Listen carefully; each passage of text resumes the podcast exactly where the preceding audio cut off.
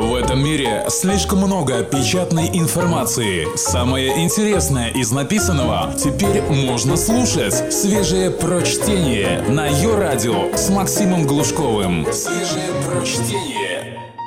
Всем привет! Изучая английский, я стараюсь смотреть американские сериалы. И не пропустил шедевральные сериалы прошлого года «Фарго» и «Настоящий детектив». Так что давайте вместе узнаем, смотреть или не смотреть второй сезон «Настоящего детектива».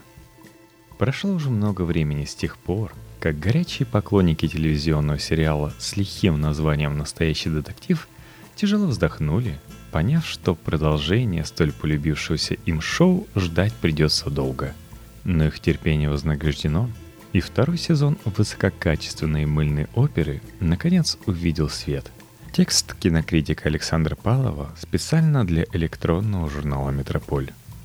Оправдались ли ожидания страждущих и верных фанатов – Оказались ли правы негодовавшие злопыхатели, разуверившиеся в сериале, когда посмотрели восьмой эпизод первого сезона и предали его анафеме? Можно сказать так. Правы оказались и те, и другие. Очевидно, что сравнений второго сезона с первым избежать не удастся. И пока что, даже если судить только по первой серии, второй сезон проигрывает. Почему? Хотя бы потому, что во втором сезоне отсутствует эстетика южной готики и ценное стратегическое оружие в лице Мэтью МакКонахи, что уже сильно подрывает шансы второй части сериала хотя бы стать вровень с первым сезоном, не говоря уже о том, чтобы превзойти его. Главные действующие лица нового сезона — копы. Сюрприз, но на этот раз не два, а три — и присоединившийся к ним бизнесмен, которого играет Винс Вон. Мы все очень переживаем за Винса с того момента, как он потерял одну форму – худой и приобрел другую – жирный. И с тех пор из-за новой фактуры жиробас может рассчитывать на роли очень далекого плана или только в фильмах конкретной категории – американских комедиях.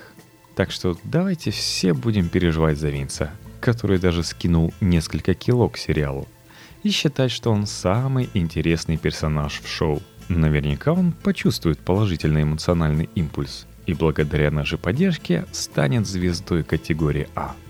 За канадца Тейлора Китча мы не очень переживаем, потому что он все еще восходящая, а не закатившаяся звезда, хотя и восходит уже довольно давно, и даже по ролям в известных фильмах не очень хорошо узнается.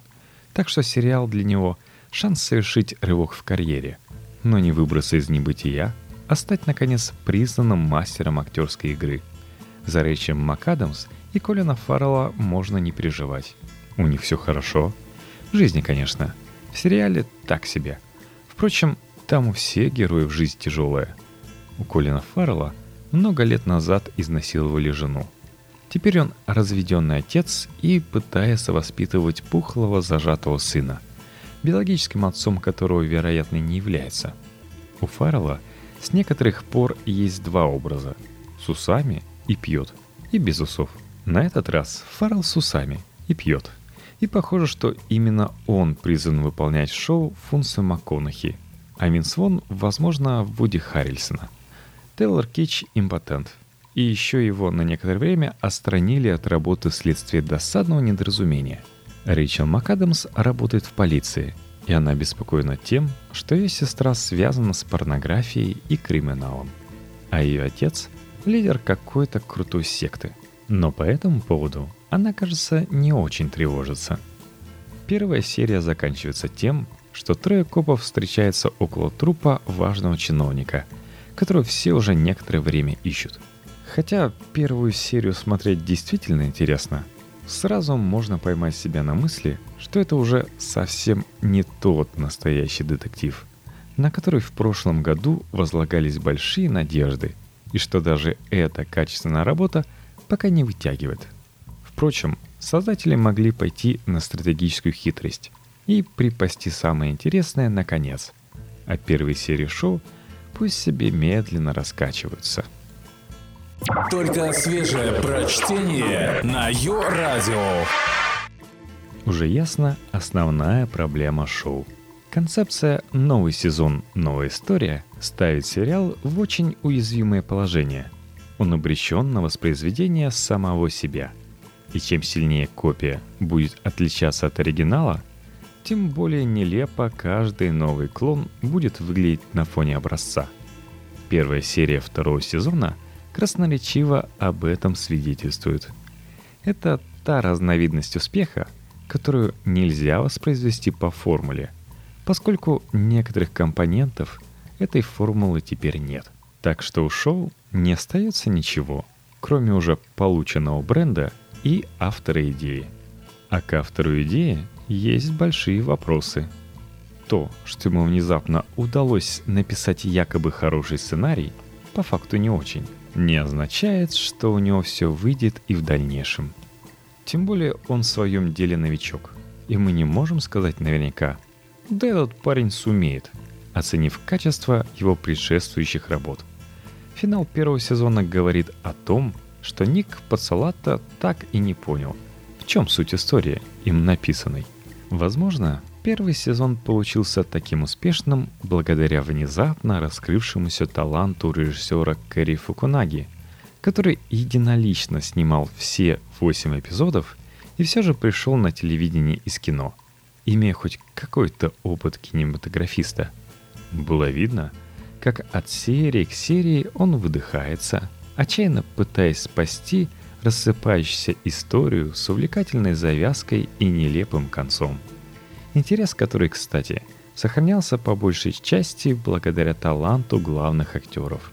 Но это если хвалить не только режиссера. Кроме того, в интервью Фукунага жаловался, что темп работы для одного автора слишком высок, и деградация качества первого сезона только подтверждает его правоту. В новом сезоне Фукунага не стал позориться и скромно ограничился ролью одного из продюсеров. Отвечать же за провал будут не самые выдающиеся мастера кинематографа. В первую очередь, те, кто уже давно работает в сериальном жанре. Это опытный погонщик качественной поточной продукции Мигель Сапончик, на счету которого есть хотя бы один узнаваемый фильм «Экспроприаторы» Даниэл Этиэс – снимающий почти сплошь сериалы, и Янус Пес Педерсон с практически пустым режиссерским портфолио. Главный, однако, в этой дружной команде Джастин Лин, уважаемая фигура в большом кино, автор нескольких серий знаменитой франшизы «Форсаж». Его принято относить к плеяде блестящих вульгарных авторов. Собственно, он снимал первый эпизод, а значит задавал тон всему сезону – и по его формам остальная бригада будет отливать свежие серии. Хотя обычно индивидуальный творческий почерк не сильно отражается в телевизионных сериалах, и есть большая вероятность того, что оставшиеся «Лебедь, рак и щука» напортачат. Все же в режиссерском плане изначально сериал создавался как продукт одного автора. Но, а кроме того, что может предложить тонким ценителям детективных историй человек, снявший «Форсаж 4», «Форсаж 5» и, главное, «Форсаж 6»? Ну и из приятного. Многие, наконец, поменяют звонки на своих модных телефонах. И теперь окружающие будут слушать не музыку из заставки первого сезона, а саундтрек сезона второго. Заставка, между прочим, снова роскошная – и, кстати, снова не дотягивают до первого сезона. Возможно, стоит так сформулировать лозунг нового сезона. Вторичность во всем. Вывод. Надо с удовольствием смотреть все серии второго сезона, а потом сильно плеваться, потому что всем понравилось.